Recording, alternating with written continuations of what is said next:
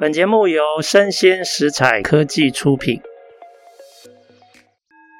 新创除了热血创意与活力，其他重点让长辈告诉你。欢迎收听《杨家长辈经》，未来的新创拼图。大家好，今天要跟大家聊一个英国经济学人一篇有趣的文章。那我把它定名为 SpaceX。就是 Starlink 星链这个低轨道卫星的科技，它怎么改变整个现代战争的面貌？那对我们台湾国家安全的启示是什么？那我先跟大家介绍一下哈，什么叫做 SpaceX 的星链？SpaceX 事实上是 Elon Musk 一家公司，那主要是在进行外太空相关的科技应用跟产品服务开发的公司。那它这里面有一个特殊的一个计划叫 Star Links 啊，那我把它翻成叫星链。那其实它就是人造卫星、低空的人造卫星相关的科技应用以及服务的提供。那以目前的 Star Links，它现在总共有三千三百三十五个运转的卫星。那这三千多个卫星里面，有一半是 Star Links 这个计划里面。而过去几个月，其实总共有大概每周都可以有超过二十个新的卫星升空。那 SpaceX 就是创造这个整个 Starlink 的公司。那它可以利用这样的服务，已经提供了五十四个国家的消费者所谓的离网宽频互联网服务。那目前大概有百万左右的订户。啊，这个当然目前业务还不算很大了，但是以乌俄战争来讲，乌克兰目前因应乌俄战争的用量占整个 Starlink 的用量是很大比例的，甚至我们可以这样讲，Starlink 是乌克兰军民因应俄乌战争已经是不可或缺的一部分。那本来 Starlink 只是这个 SpaceX 这家公司。他想要，其实他的主轴的计划，更大的主要的计划是火星计划。他只是把它当成是火星计划的财源之一，所以算是一个副业了。可是没想到，在乌俄战争里面，它却显示了这种通信应用的非常巨大的这个军事的潜力哦。举例来说，哈，去年五月的时候，乌克兰它每天。大概有十五万个人使用 Starlink 星链的系统，那因为它的接收器跟终端设备的可携带性，它甚至可以跟汽车电池做连接，所以它很适合在被俄罗斯枪炮攻击的这种情境下来使用。所以举例来说，去年十一月的时候。赫尔松，他曾经被俄罗斯占领，然后被这个乌克兰军拿回来之后啊，光星链这个 Starlink 的系统，就让他们室内的电话跟网络几天之内就恢复了。哦，那星链它本身作为在军事的用途上，在军事指令、控制、通讯、计算、情报、监察。监视跟侦查，哦，都是成为非常重要的关键哦。比如说，去年俄罗斯骇客哦，在攻击一小时前，他把乌克兰上千台的 modem，就是终端设备，整个瘫痪掉。可是乌克兰却马上可以利用星链，反而享受更方便的通讯的这个能量。啊，其实不只是军事的用途哦。其实一般民众也都可以使用星链的服务。怎么说呢？其实相对于星链，一般以前的卫星通讯，其实它使用的轨道高度都相当的高，三点六万公里，而且是大型卫星。然后每一个卫星都要覆盖很大的面积，但是因为它覆盖的面积范围太大。所以，这个覆盖范围之下的每个使用者，它分到的频宽其实是相当有限的。那星链不一样哦，它使用小型卫星，而且轨道明显低很多，它大概在高空五百五十公里左右。所以那代表什么？这个卫星啊，升降地平线大概只需要几分钟。但是它另外一个限制就是，那你就要用更多的数量的卫星来覆盖。可是大家想想看哦，你每一个小卫星只覆盖比较小的范围，反而让那个被覆盖的范围的使用者可以得到的频宽其实是变大的。所以那种讯号因为频宽变大，它输送延迟的问题就被大幅改善。所以他就有办法透过这个优势来控制军事使用的这些飞弹的这种软体程式，它可以让这一类的软体程式更有效的运用。所以星链的这个卫星通讯就可以执行更复杂的军事任务。所以啊，像有智库就指出哦，星链因为它无处不在嘛，现在布到天上的已经有三千多个。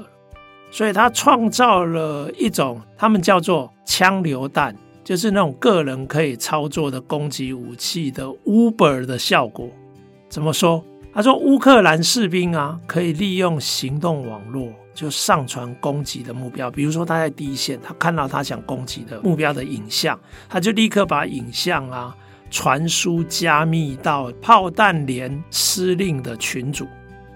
然后这个司令的群组就可以决定要不要攻击，而且要用哪里的炮弹来攻击。你知道这种通讯速度远远优于过去的通讯速度，啊，甚至星链透过这样的这种传输的优势，它也可以让无人机作战变得更便利。哦，因为以前无人机的讯号要先传到旅部，然后再用卫星语言通讯到连部指挥官。然后连部再透过高频无线电来通知直升机，不但费时间，而且也常常会出错。那星链因为刚刚已经讲过，它的优势就是它的讯号比较强，其实干扰它比较不容易，而且干扰的技术啊门槛很高。你这个复杂的电子装置啊，它很像是一个无形的光束，利用光束在传输。所以你不晓得传输来源，你是很难去干扰它的。那目前俄国已经公开对外宣布哦，Starlink 他认为是国际社会应该要视它为合法的军事攻击目标。那中国也跟着呼应哦，发表文章呼应说，军事上面应该要设法去发展反制这个 Starlink 的技术。那现在我们就来看哦。那星链它容不容易遭受到敌对者的攻击？虽然哦，逻辑上有可能性，但是目前啊，俄国所有的反制跟攻击行动都没办法奏效。为什么？哦，有好几个原因哦。我先讲第一个原因是星链的软体更新效率非常高，你要用网络攻击啊，事实上你会发现很难。然后第二个是，那你有没有可能实体攻击？因为星链虽然在太空，但是它要传输，它地面上要有接收站嘛。那你可不可以攻击接收站？可是因为星链的范围数量大、范围广，所以它的接收站事实上目前都可以设在北约国家境内。所以假设俄国要去攻打这个接收站地面站的话，它等于是在攻击北约国家，整个战事会一发不可收拾。那如果你不攻击路面的这些地面接收站，你要攻击外太空的话，那你就要攻击它的卫星哦。可是星链你看哦，动辄数百数千万颗，除非你可以大规模摧毁，否则你打掉它两三颗、四五颗或十来颗，其实意义不大。那有人会想说，那我们有没有可能利用那种碎片，类似像散弹的效果，利用碎片来做群星的破坏？但是，其实，在太空里面要用碎片扩散来破坏你的攻击目标，其实它有它的时效性，也就是说，它的速度是很慢的哦。俄国事实上飞弹爆破已经超过六千次了，从去年乌俄战争以来。在星链十公里范围内哦，没有破坏过任何星链的卫星。为什么？因为就是刚刚讲的时效性不足，所以星链它都能够及时改变轨道，而且星链卫星因为它是小型可量产的设备，它更换成本非常低，你就算打掉它一些，它照样可以量产，然后再发射新的这个卫星上去。那这个等同是宣告什么？已经有一些过去大家重视的反卫星飞弹，它已经要走进历史。那现在因为星链啊，它就是这么样的优异啊，有这么多的优点，所以很多竞争对手就开始模仿，比如说中国、俄国，包括英国、欧盟、美国也有不同的公司想要模仿。可是目前 SpaceX 它拥有非常强大的优势，就是它有非常强大的卫星发射能量，然后它的目前的猎鹰九号火箭啊，部分可重复使用，这样会让它的发射能量是目前所有的模仿者根本难以望其项背。那现在它在发展一个更大，而且希望可以完全回收的发射太空船，它叫星船 Starship。它一次发射就要部署四百组星链系统，总共上万枚的卫星，一次上去上万枚卫星就可以部署。那虽然发射时间啊延期了，而且上一次还发生爆炸事件哦，不过现在看起来投资人都很有信心，没有被吓跑。他光去年还募到二十亿美元哦，公司估值还到了一千三百七十万美金哦。那美国现在有鉴于这个星链，它本身在军事上的这个用途，它也禁止西方盟友哈，你采购中国跟俄国的发射服务，也就是说，你开始一样要选边站。不过，因为这种军事上的极度优势的资源跟技术应用哦，过去很少在私人的公司发生。那现在偏偏就在伊朗马斯克的这个 SpaceX 这家私人公司。那现在大家觉得这样也有一个隐忧，因为作为一个个人哈，伊朗马斯克可以拒绝很多可能的重要用途，然后政府可能拿他没有办法。比如说，乌克兰曾经要求 Starlink 可不可以用在克里米亚，其实克里米亚已经被俄国占领嘛。那伊朗马斯克拒绝，因为他不希望节外生枝，他只希望用在目前俄国入侵的这个范围之内。哦，那这样是不是表示，其实未来他也有可能可以选择用在他国不欢迎的网络用途之上呢？所以这里有很多问题哦。那另外就是大家也有说，伊朗马斯克还有很多其他公司啊，比方说你的电动车 Tesla。生产基地在中国，那现在大家会联想到台海的这个冲突风险。